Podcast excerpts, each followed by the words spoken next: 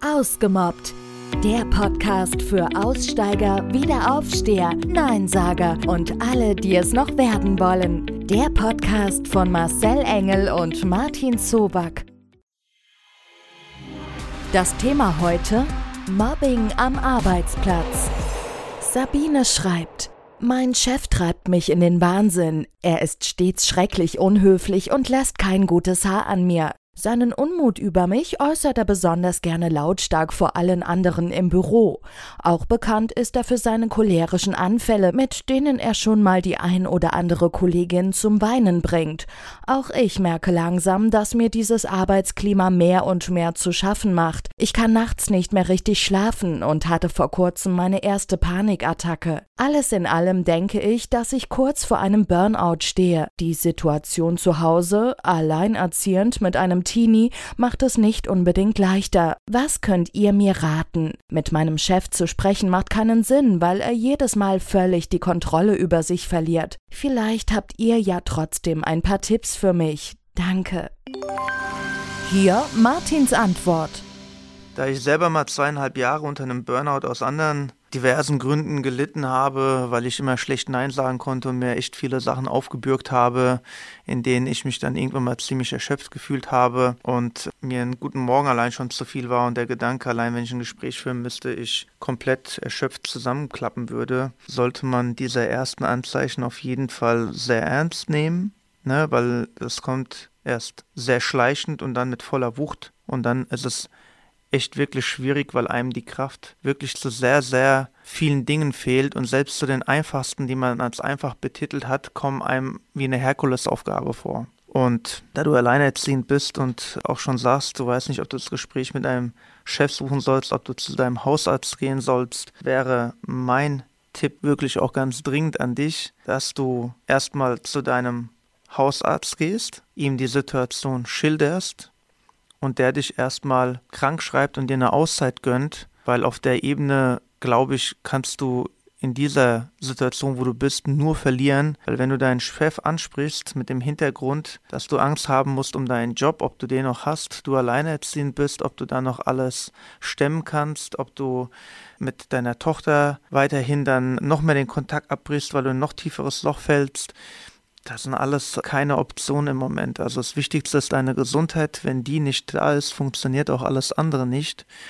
Und du musst dir Gedanken machen, kannst du denn im Moment noch mit der Situation, wie dein Chef ist, cholerisch, dass er nicht grüßt, noch nicht mal Danke sagen kann, ob du damit leben kannst oder ob du eine Möglichkeit hast, durch eine Auszeit dir vielleicht ein bisschen Luft zu verschaffen, neue Energie zu tanken und dann auch eventuell die Stelle zu wechseln, weil das, was du da beschreibst, wenn dich das in so ein Energieloch stürzt, dann wird es nicht das erste und auch nicht das letzte Mal sein. Solltest du mit deinem Chef sprechen, und so wie das klingt, wenn er viele Abteilungsleiter unter sich hat, wird er wahrscheinlich auf das Wort seiner Sekretärin nicht so viel Wert legen. Ja, das ist jetzt nur mal eine Annahme von mir, das muss nicht zutreffen.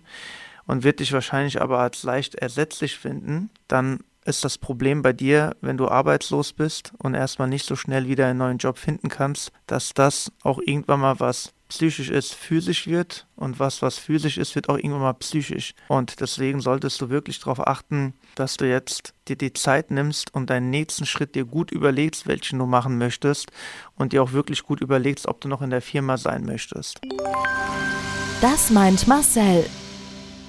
Das ist natürlich so ein Gedankenstrudel. Da hat der Martin grundsätzlich recht. Man muss aber, und da würde ich das fast noch mal ein bisschen anders sehen, muss dir immer im Klaren sein, deine körperliche Gesundheit, das hatte der Martin ja auch schon gesagt, geht mal vor allem anderen. Ein Job ist dazu da, damit wir einfach das Geld haben, um zu leben. Aber die Gesundheit ist nun mal dazu da, um uns das Überleben zu sichern. Und das ist ein Bestandteil unseres Lebens. Und das ist der wichtige Punkt.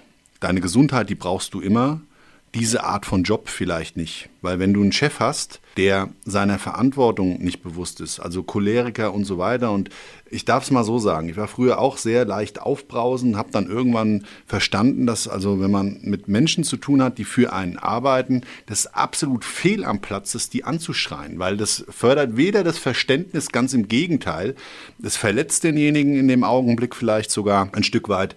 Und das ist absolut fehl am Platz. Also das ist einfach eine schlechte Führungskraft. Mir ist das sehr früh in jungen Jahren ist das bewusst geworden und ich habe das einfach abgeschafft. Das hat in meiner Kommunikation mit Menschen überhaupt nichts mehr zu suchen. Ja, außer aber es geht in eine massive Konfrontation, die niemals in meinem Berufsleben stattfinden würde. Ja, dann kann man natürlich auch mit lauten Worten nochmal Dinge bekräftigen und manchmal ist es sogar in Gefahrensituationen richtig laut zu werden. Aber das ist ja hier alles überhaupt nicht der Fall. Ihr habt ein Arbeitsverhältnis und äh, so wie ich das raushöre, machst du deinen Job und im Grundsatz mal, du hast wahrscheinlich im Moment nicht die Kraft dazu. Aber was immer eine ganz erschlagende Reaktion ist im Leben überhaupt, ist, wenn man Menschen, die genau das nicht erwarten, cholerisch, überheblich und, und unfreundlich sind und so weiter, mit Freundlichkeit erschlägt. Damit meine ich tatsächlich ehrliche Freundlichkeit. Und ich weiß, dieser Gedankengang fällt einem erstmal extrem schwer, weil wenn man da so ein Arschloch gegenüber hat, es ja eigentlich überhaupt gar keinen Grund gibt, den noch in irgendeiner Form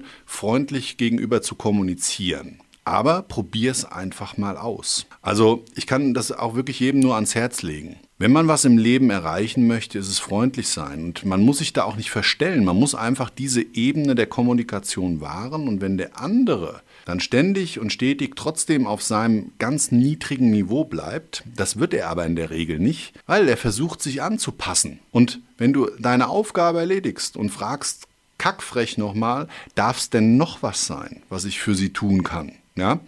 Und ähm, einfach wirklich auch morgens, das Morgenritual einem Menschen seine Aufmerksamkeit zu schenken, indem man ihn freundlich Guten Morgen sagt ja, indem man nämlich das Miteinander des Tages damit so ein bisschen einläutet.